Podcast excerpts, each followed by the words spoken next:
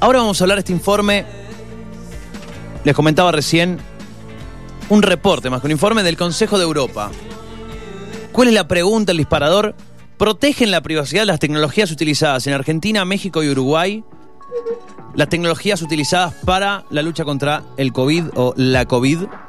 ¿Eh? Soluciones digitales en la lucha contra el COVID. Bueno, el Consejo de Europa publicó este reporte que analiza las medidas adoptadas por los países que firman el convenio 108 y 108 Plus o 108 más sobre la extensión de datos personales entre los que está Argentina, México y Uruguay. Para hablar un poquito de todo esto, vamos a charlar con Gaspar Pisanú. Es un placer siempre charlar con él. Él trabaja para la ONG Access, Now. y justamente eh, trabaja investigando eh, este tipo de, bueno, eh, este tipo de, haciendo este tipo digo, de informes. trabaja en la parte de políticas públicas en lo que es Latinoamérica. Y ¿qué tal, Gaspar? ¿Cómo andamos? Hola, Gaspar. Hola, muy buenas tardes. ¿Cómo, andan? Bien, ¿vos?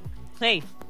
A la todo bien, eh, todo tranquilo. ¿Alguien más que le preguntar bien vos a la lo vez? practicamos. Sí, lo practicamos. vos? Estamos, estamos tres, cuatro horas antes siempre practicando que nos salga a la vez. Dos horas de programa, cuatro horas de práctica, más o menos. No se nota todavía mucho, pero, pero son cuatro horas. No surge efecto, pero bueno. Me parece que si le pusiéramos todo eso, aprender un instrumento, estaríamos tocando ya como Olvídate. alta banda. Concertista, pero no, no tenemos tanta determinación. Em, bueno, ¿Por dónde empezamos, Gaspar? Porque realmente acá... Es bravísimo. Eh, es bravo porque principalmente yo podemos hablar de lo que... De, los primeros meses de la pandemia cuando se empezaron a lanzar las primeras soluciones...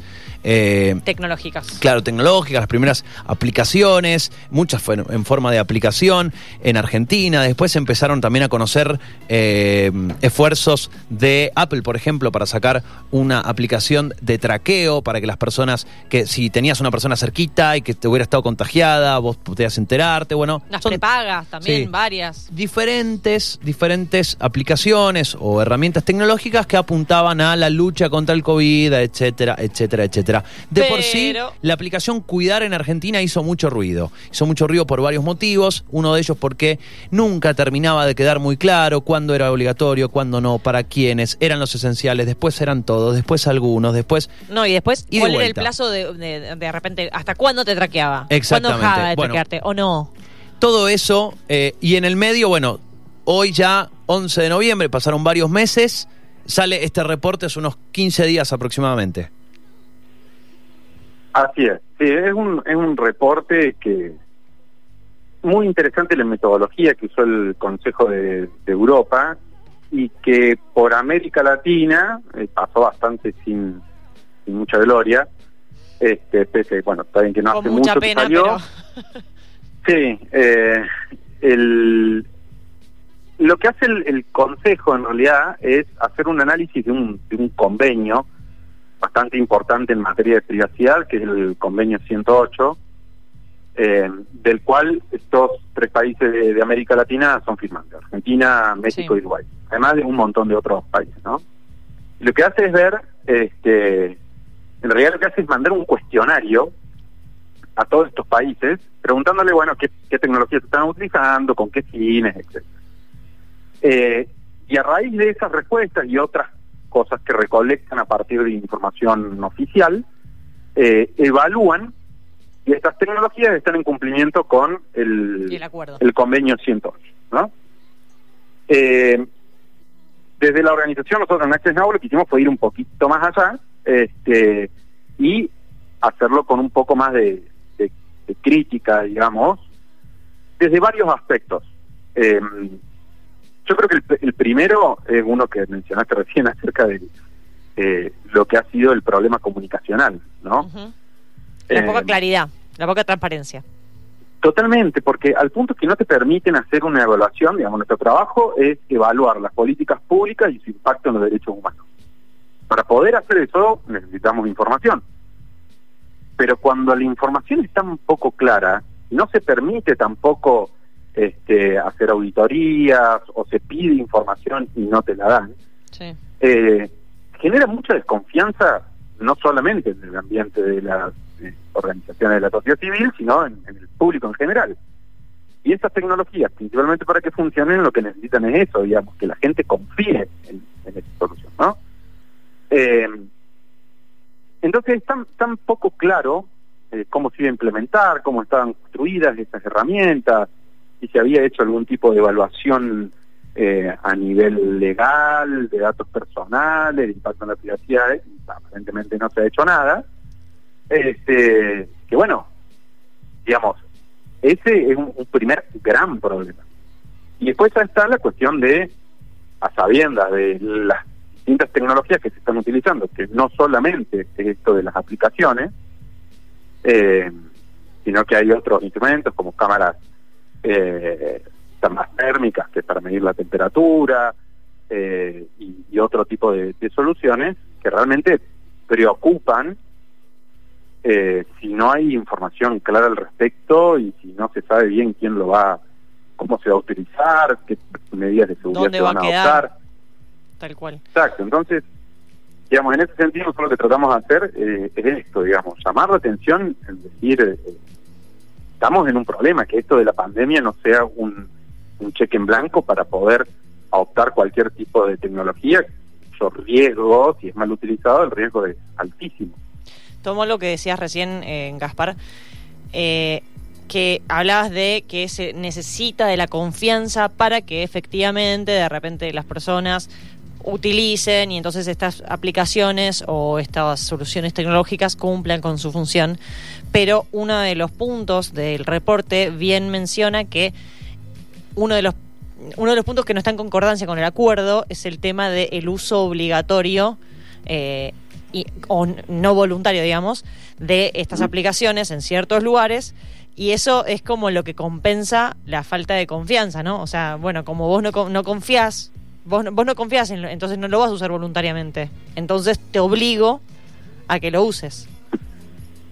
Sí, sí, eh, claramente, bueno, ahí, ahí el, el Consejo de Europa no solamente esta institución, sino el resto que, entiende cómo son los marcos internacionales regionales de derechos humanos, e incluso nacionales, este, cuáles son esas medidas que debería adoptar para generar esa confianza. Sin duda que la obligatoriedad del uso de una tecnología de estas es muy preocupante. Totalmente. Pero fíjate que, que además de eso, algo que para mí cabe mencionar y que para mí es lo más llamativo, por lo menos, es que en Argentina, en teoría, la aplicación iba a tener rastreo de contactos, ¿no? O sea, era una aplicación para que vos hagas un autodiagnóstico y, bueno, y después te hagan un seguimiento. Pero resulta que en la respuesta de Argentina dicen que la aplicación va a tener otros fines que por lo menos nunca se comunicaron a nivel este, interno del país y de forma pública, que es, por ejemplo, eh, poder determinar el comportamiento de, las masas, hacer control de, de masa. Eso implica poder acceder a la ubicación de, esas personas y para, este, digamos, asegurar que se cumplan las medidas de eh, aislamiento. Y eso va completamente en contra de lo que venían diciendo. Entonces, digamos, hay claro, o sea, en, algún punto faltan en algo, o en la comunicación, o en la transparencia acerca de lo que van a hacer, este, y eso para mí me parece muy grave, porque estamos hablando de un derecho eh, humano fundamental como es la privacidad. Ahora, el, el Consejo también hizo recomendaciones para los gobiernos a la hora de usar este tipo de tecnologías o aplicaciones. Eh, ¿Podrías mencionarnos alguna de estas recomendaciones? Y bueno, con eso nos daríamos cuenta si esas recomendaciones se siguieron o no tanto. Sí, hay algunas recomendaciones. Este, muchas recomendaciones son dirigidas a esto de las aplicaciones, por ejemplo, que sean justamente este, voluntarias, que sean de código abierto, cosa que no sucede en ninguno de los tres países de América Latina, que la base de, datos, digamos, no sea centralizada, sino que sea descentralizada. Es medio complicado de entender, pero básicamente es que todos los datos este, no estén acumulados en una base de datos administrada por el sector público, sino que la mayoría de los datos eh, que se puedan conservar en los dispositivos, es decir, en los celulares que tienen la aplicación, eh, y solamente transmitan datos a esa base que sean esenciales. Bueno, el único que cumple con ese requisito es Uruguay, Eh, no así Argentina y México más o menos porque es centralizada, pero la aplicación de México es solamente autodiagnóstico y eso sí está como comprobado. Este, ahí el que más en falta está es, es Argentina, sin, sin duda. Y después de alguna forma el Consejo eh, emite una serie de recomendaciones, pero no tanto como recomendaciones, sino como decir directamente esto está mal. Como por ejemplo esto que decía de las, este, de las cámaras térmicas en los aeropuertos. Eh, eso ya va más allá de la- las recomendaciones. El tema es que, bueno, claro, el Consejo de Europa no puede este, exigir el cumplimiento del convenio, pero sí este, decir, bueno, esto no cae bajo, estaría en incumplimiento de- del convenio. Claro, y a ver, eh, pero entonces el, Consejo dice esto está mal. Argentina firmó un acuerdo que, bueno, a ver, tiene que tener algún tipo de peso, comprometerse a, a algo y después efectivamente no cumplir ni con el código abierto, ni con la descentralización, ni con, eh, ni con la obligatoriedad del uso. Entonces, ¿De qué sirve firmar, de que, hayan firmado y cuáles son las consecuencias efectivamente? Porque a- a- alguna consecuencia tiene que haber, me imagino.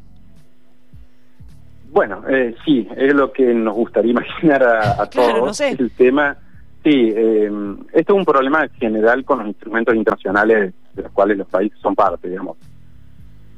Se generan como compromisos, después es muy difícil hacer que sean, este, digamos, efectivamente aplicables. Digamos, queda en la Pero- foto estrechándose la mano. Generalmente lo que se espera, digamos, es que tenga como cierto costo político, ¿no? Digamos. Lo que pasa es que Argentina ya perdió eso. Medio que ya no le sí, importa. digamos, en parte sí. Y te, y te digo y te digo más, o sea, no solamente el problema es que no se cumple con, con el, este, lo que dice una norma internacional, como es el convenio 108, sino que no se cumplen con normas internas. Claro. Digamos, la mayoría de, la- las, eh, de las tecnologías, sean adquiridas para combatir el COVID o no, deberían tener un análisis de impacto en los derechos humanos, o, o en, la privacidad, o en los datos personales, como se estableció en la ley de, de datos personales. Y no se hace eso. No se cumple con ninguna de esas reglas. Y lo peor de todo, por lo menos con los que vemos este, temas de tecnología y derechos humanos, es que la evidencia indica que estas tecnologías son altamente ineficientes y se pagan fortunas por soluciones que no brindan ninguna solución, básicamente. Entonces, si vos empezás a ver todo esto, yo sé que parece extremadamente crítico, pero lamentablemente es así. Eh, existe esta cosa que creo que ya lo hemos hablado incluso con ustedes, eh, de la idea de que porque hay tecnología eh, Hay que es mejor Claro. o hay que usarla. Y no es así, o sea, la, la tecnología muchas veces es muy mala, no es eh, necesariamente la solución Sí. a todo. Es Y una la pandemia lo ha herramienta. demostrado. Es una herramienta. El uso que se le deba, eh, digamos, va a determinar si fue bueno o malo. No, no, no, no es bueno o malo en sí. Es una herramienta. Totalmente. Y además, lo que hay que evaluar es la proporcionalidad de esa herramienta. A ver, Claro. es como yo te dijese, eh, vamos a equipar a las fuerzas de seguridad de una pistola para, bueno, poder en, en ciertas circunstancias que- autorizar su uso. Por ejemplo, por decir, ahora, si a esa misma fuerza de seguridad decimos vamos a darle una ametralladora y todos vamos a decir, y mirá, no me parece muy proporcional que estén cargando un arma de fuego militar. Sí, sí, Eh, de la misma forma pasa con la tecnología. Digamos, cada una de esas cosas se vuelve, eh, eh, es cada vez peor. Pasa muchísimo con el tema de los sistemas de reconocimiento facial, que en Argentina estamos enamorados de los sistemas de reconocimiento facial, cuando en el resto del mundo se están prohibiendo.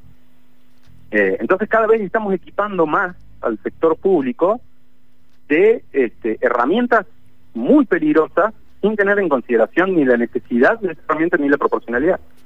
Bueno, y ahora, y, y para adelante entonces, ¿qué, ¿cómo es? Eh, ¿Cómo, a ver, puntualmente? Uf, qué pregunta. Claro, digo, ¿Cómo porque me- es que me quedé así, me quedo así, porque digo, bueno, a ver, ante cierto, este nivel de, de impunidad, de decir, bueno, yo firmo, sí, que yo, y después hago lo que quiero, y después respeto, no respeto, y controlo, no Por eso- controlo. por no, eso no, digo, olvidaron que estaba el ¿qué, com- ¿Qué hago para...? Claro, claro. Por ahí nadie les avisó que estaba el convenio Ah, 108. Pero es cierto que habíamos firmado, No, claro. era el 106 ese, no, no era el Claro. 108. se, se equivocaron de número. Era menos, era 108 menos el que.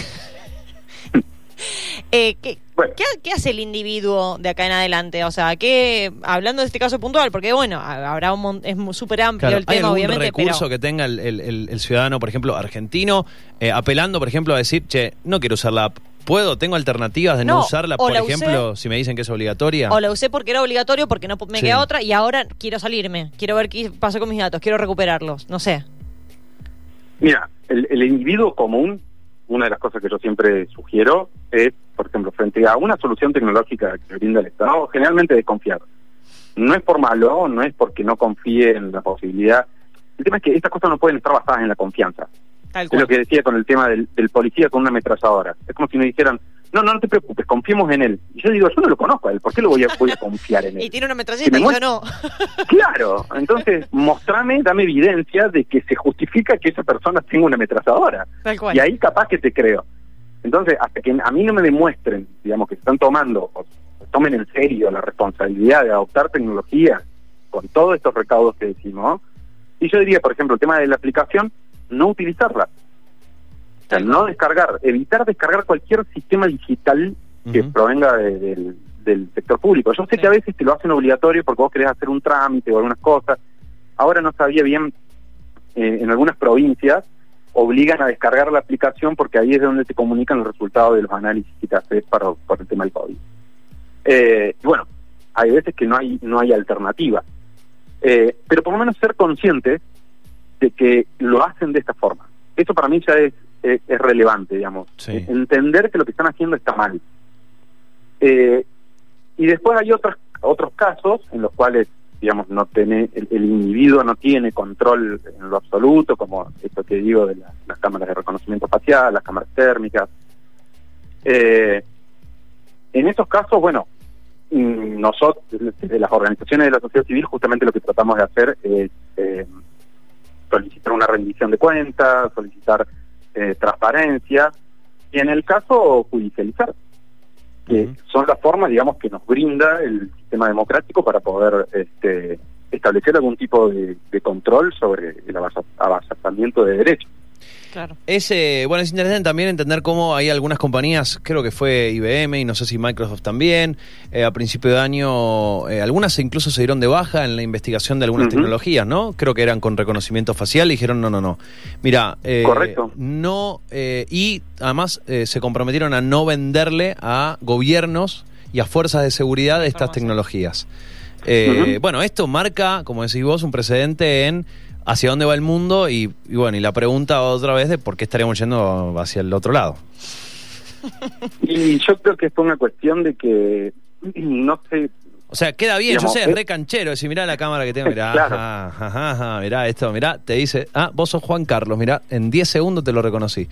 Pero bueno, Claro, pero es como, es... como la ametralladora, pero yo no tengo la misma cámara, ¿entendés? O sea, ¿por qué tengo que confiar en esa?